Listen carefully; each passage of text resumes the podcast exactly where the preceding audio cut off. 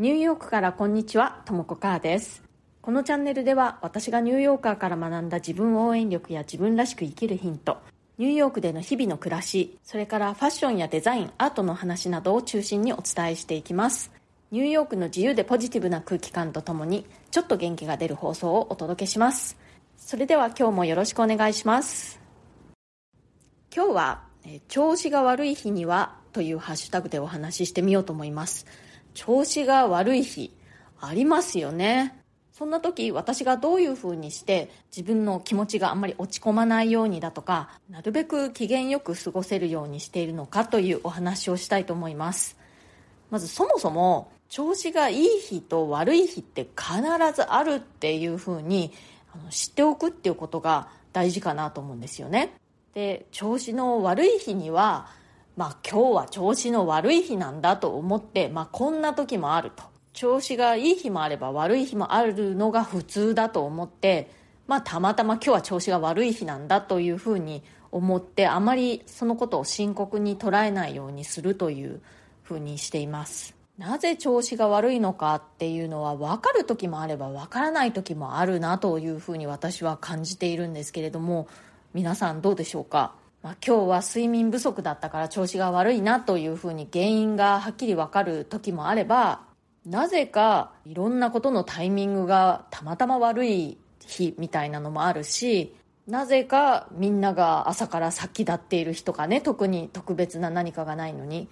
でまああのうち猫を2匹飼ってるんですけどもなぜか猫が喧嘩する日とかね今日は何かこう空気中に変な成分があるのかなとかね気圧が低いのかなとかいろいろ考えたりしますけれども、まあ、そんな感じで原因がはっきりわからないけどなんとなく調子が悪い物事があんまりうまくいかない日って必ずあると思うんですよね。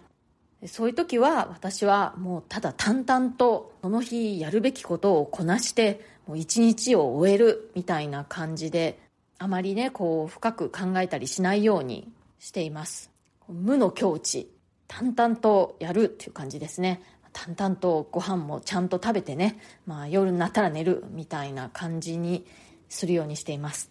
それから少しねあのちょっと自分の気分がアップするようなことをしてみます。でただしもういろんなことがあんまりこう調子が悪い日っていうのはねそこにエネルギーもそんなにかけられないので大きなことはせず、ま、大きなことっていうのは高額な買い物をするとかですね。あとは、まあ、激しい運動とかももうしないようにもう散歩ぐらいにしとくっていう感じですかね。そして、えー、簡単にできることで気分がアップするようなことというのをやってみるんですけれども具体的に言うと私がよく使うのはですね香りですね。私の好きな香り、まあ、香水を身につけるというのをやります。香水は私は何種類か、えー、気に入ったものを持っていてその日の気分で身につけるようにしているんですけれどもちょっとまあ気分が落ち込んでる時は念入りに今日はどの香りだと気分がちょっとアップするかなっていうのを考えて、まあ、いつもやっていることなんですけれども必ず好きな香水を身につけるというのをやりますね。それから、えー、好きなお茶を入れて飲むということもやります、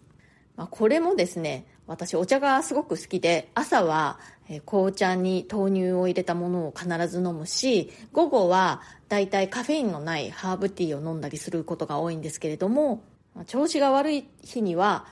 気に入ったお茶を意識的に味わってああお茶が美味しいとか言ってみるとかそんな感じですね。あとは好きなアクセサリーを身につけてみるとかお気に入りの洋服を着るとかねそういうことも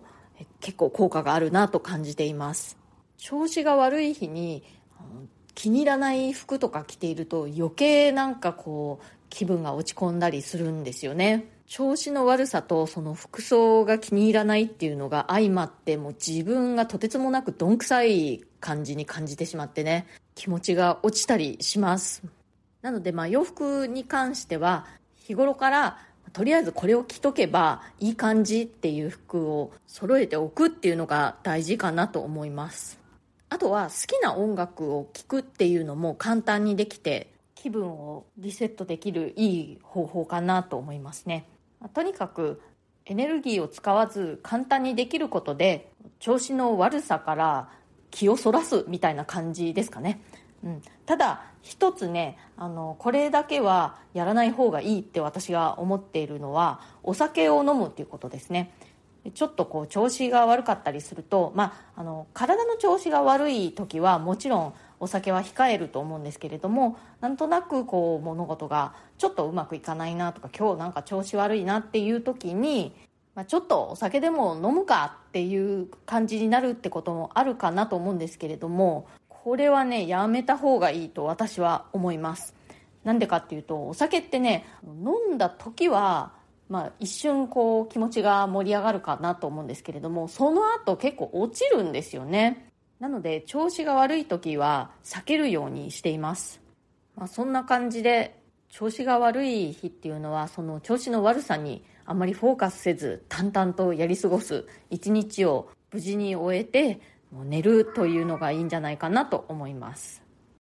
はい、コメントのお返しをしたいと思います。毎朝5分やる家事週に一度まとめてやる家事の放送にコメントいただきました。ララさんからともこさんこんにちは。私も家事を細かく分けてするようにしていますトイレの鏡だけとかトイレの床4分の1だけとか気が向いた時にだけすると家事の辛さがマシになりました一気に全部しようとすると辛くて辛くて生きる力がなくなるので細かく分けてする方が私には合っているようですそういうやり方は間違っているのかなと不安でしたが、とも子さんのお話を聞いて安心しました。ということで、ララさんコメントありがとうございます。いやもうね、あの、辛くて辛くて生きる力がなくなるほど、ね、お掃除が辛いのはね、良くないですよね。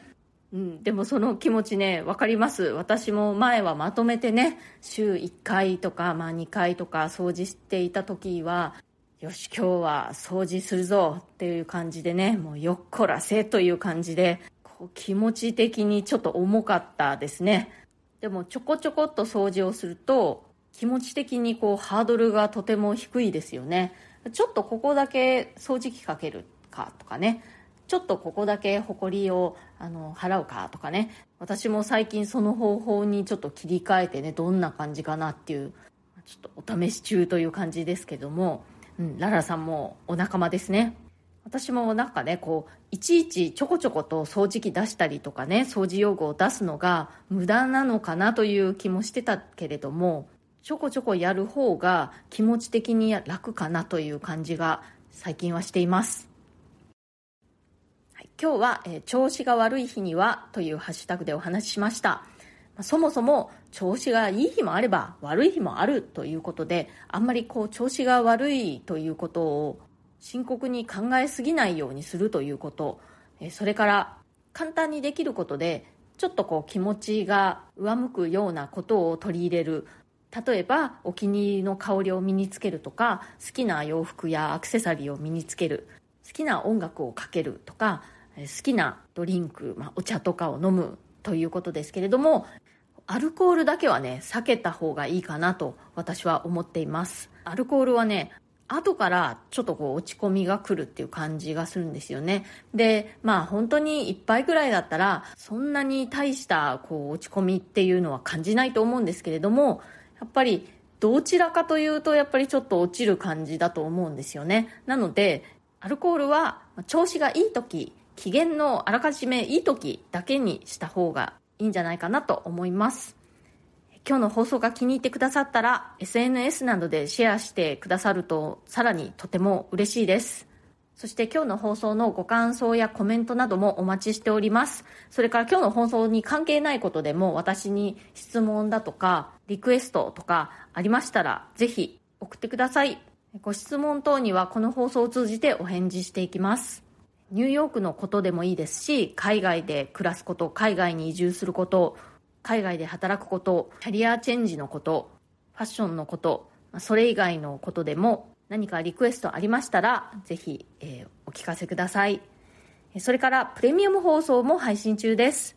週に2回以上通常放送よりももっと近い距離感で私のニューヨーク生活の具体的な話やプライベートな事柄などについてお話ししておりますこのチャプターにプレミアム放送一覧のリンクを貼っておきますので、ご興味ある方ぜひチェックしてみてください。ちなみに前回のプレミアム放送では、私があのパフォーミングアーツが好きなんですねお芝居だとかダンスだとかを見るに行くのがすごく好きなんですけれどもニューヨークで私の好きな劇場今回は特にブルックリン縛りで私の好きな劇場のお話とあと私が最近ブルックリンの劇場で見た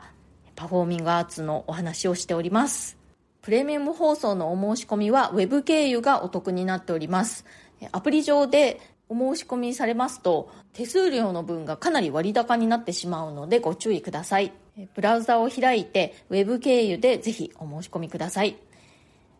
今日は、え久々にラッキーデーになりましたね。私のチャンネルでは私の飼ってる猫図の声が入っていた日というのはラッキーデーということになっております。はい今日は久々にラッキーデーになりました。皆さんいい一日になりますように。今日も最後まで聞いてくださってありがとうございました。それではまた次回、